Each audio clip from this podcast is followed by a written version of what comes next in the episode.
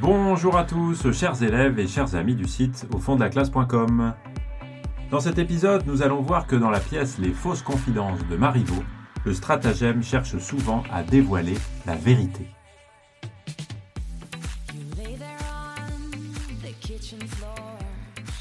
Le stratagème, dans les fausses confidences de Marivaux, permet aussi de dévoiler la vérité, et en particulier la vérité des cœurs. On peut dire que le stratagème est le moyen de créer un nouveau type de comédie qui est fondé sur les sentiments, c'est-à-dire sur la vérité des cœurs.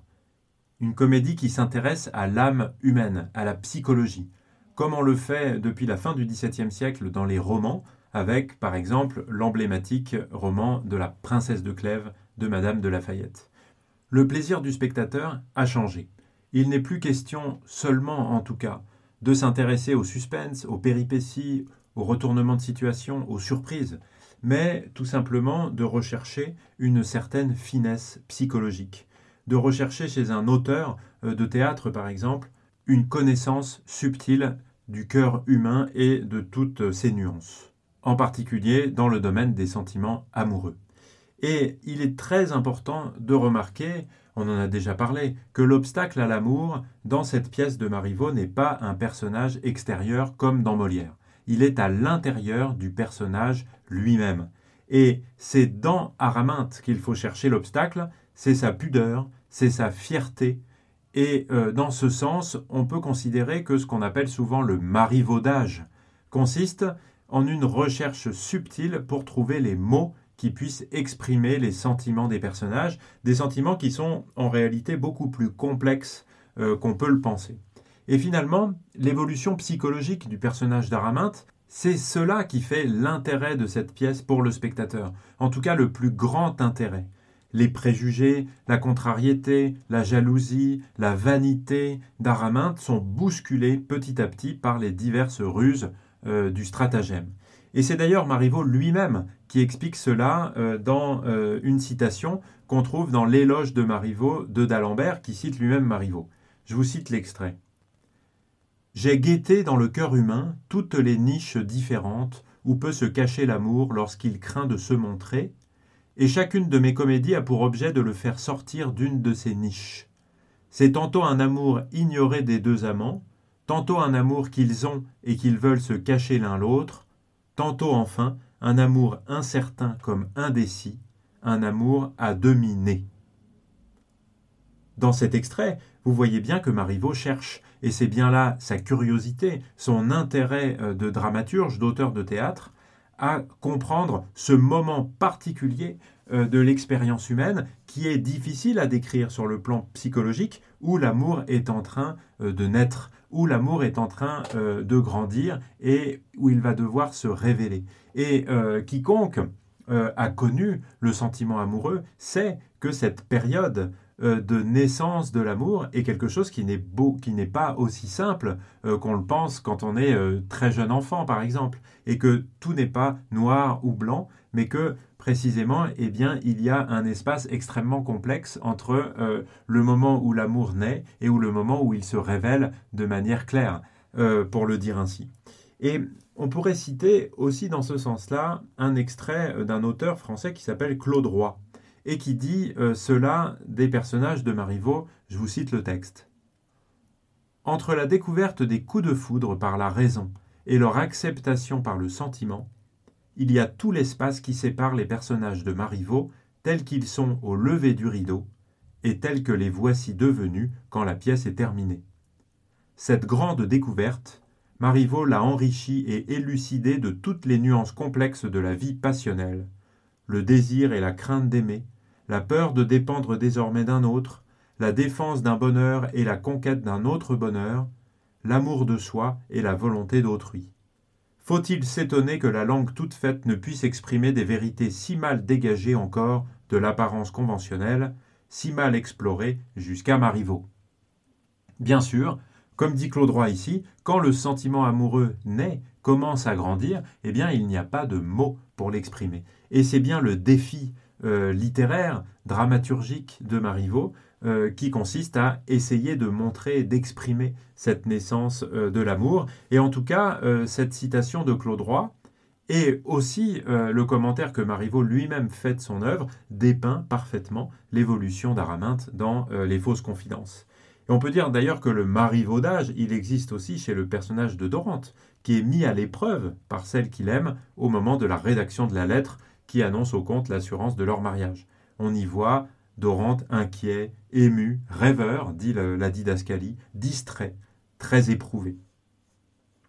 On voit en tout cas ici que le stratagème n'est pas seulement là pour faire rire, pas seulement là pour faire progresser l'intrigue, mais il est là pour dévoiler la vérité des cœurs, et c'est une vérité qui est extrêmement complexe et subtile, euh, en particulier quand on veut la décrire de manière précise euh, dans une histoire. On peut dire aussi que le stratagème permet de dévoiler une vérité qui n'est pas vraiment une vérité du cœur, mais plutôt une vérité sur certaines mœurs de l'époque. Euh, Araminte, en particulier, c'est une femme libre. Et sa détermination à refuser le mariage avec le comte a un sens évidemment social et on pourrait même dire politique à l'époque de Marivaux. Le comte n'a rien d'autre à offrir qu'un titre de noblesse et à la fin de la pièce il se retire défait, il a perdu. Et Marivaux dénonce par là l'ambition euh, des nobles et l'ambition de la mère d'Araminte, Madame Argante, d'élever socialement sa fille contre la volonté de sa fille elle-même, satisfaite de sa condition et qui cherche justement le bonheur ailleurs. Et c'est Dorante qui est un esprit honnête, un esprit sensible et généreux qui est l'objet du choix d'Araminte, sans aucune considération pour son rang social ni pour sa richesse. Et Dorante, il apparaît ici comme un bourgeois ruiné, mais qui euh, pour le dire comme ça. Et au détour d'ailleurs d'une des scènes du dénouement, il y a une dispute entre M. Rémy et Mme Argante, euh, et Mme Argante lance une interrogation sociale et politique, qui a clairement un sens social et politique en tout cas, euh, qui dit en gros pourquoi est-ce que on n'aurait pas le droit au destin qu'on mérite? Dorante dit il est naturel que je sache mon sort, et Mme Argante lui répond ironiquement, dit la didascalie, son sort, le sort d'un intendant, cela est beau. Et M. Rémy dit Mais pourquoi n'aurait-il pas un sort?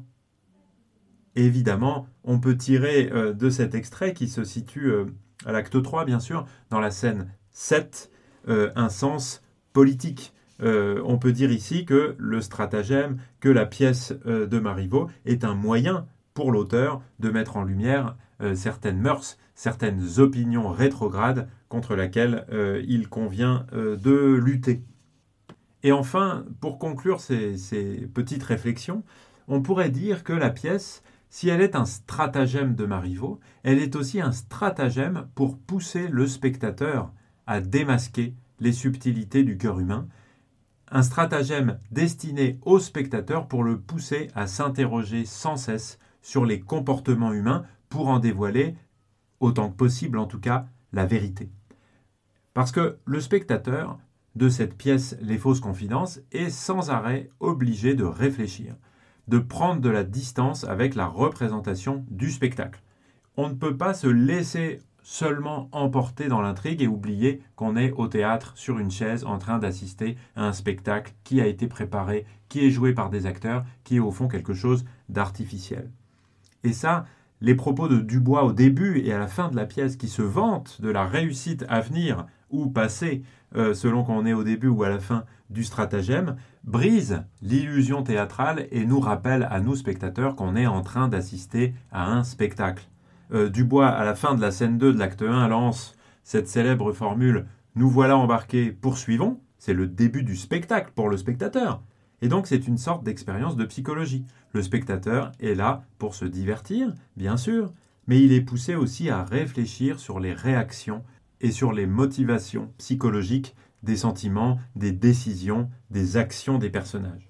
Et Dubois multiplie pendant la pièce les répliques en aparté qui cassent l'illusion du théâtre. Par exemple, en disant Voici l'affaire dans sa crise, à la scène 16 de l'acte 2, ou quand euh, il s'en va en riant, à la scène 9 de l'acte 3, en disant Allons, voilà qui est parfait.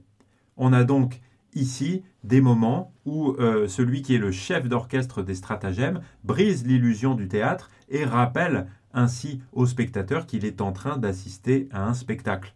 Et grâce à son attitude assumée, ouverte de manipulateur, euh, Dubois Et derrière lui, Marivaux, l'auteur du spectacle, nous incite à chercher les preuves de la sincérité de Dorante, par exemple, et à réfléchir sur la décision finale d'Araminte.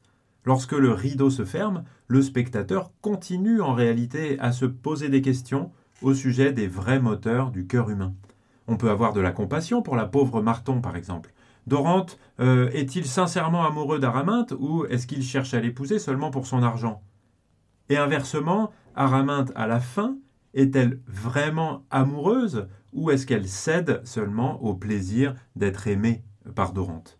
Et Dubois, lui aussi, a sa part de mystère. Quelle est la sincérité de ce personnage? Quelles sont les motivations de ce personnage manipulateur qui est à l'origine de la série des mensonges? Tout ça reste très mystérieux. Et il y a d'ailleurs un grand absent euh, de cette pièce de Marivaux, c'est le monologue. Il n'y a aucun monologue. Et c'est précisément les monologues qui, souvent, dans les pièces, permettent au spectateur d'accéder à la sincérité totale d'un personnage. Ici, il n'y en a pas. Et on peut même dire que quand un personnage s'exprime en aparté, euh, comme Dubois le fait souvent, le spectateur n'a pas nécessairement accès à la vérité, parce que les personnages, on le voit tout de suite dans cette pièce, peuvent se mentir à eux-mêmes. Il n'y a donc aucun moyen d'accéder à une vérité de manière directe, simple, univoque dans toute la pièce de Marivaux. On peut donc dire que Marivaux provoque en nous, spectateurs, une réflexion, mais sans nous donner de solution. Et le dénouement lui-même semble donner une solution complète, mais les personnalités sont tellement subtiles et complexes qu'on ne peut s'empêcher d'en débattre à la sortie du spectacle. On peut donc dire pour conclure que le stratagème permet au théâtre de Marivaux de dévoiler la vérité des cœurs, de dévoiler la vérité des mœurs de l'époque, mais aussi de pousser le spectateur à sans cesse chercher à dévoiler la vérité en lui montrant qu'elle est beaucoup plus complexe qu'il le croit souvent. Voilà en tout cas ce que je souhaitais partager avec vous au sujet de ce rôle du stratagème dans la pièce de Marivaux qui permet de dévoiler la vérité. Vous pouvez retrouver un certain nombre de choses sur le site au fond de la classe.com. Je vous dis merci beaucoup de m'avoir écouté et à très bientôt. Ciao ciao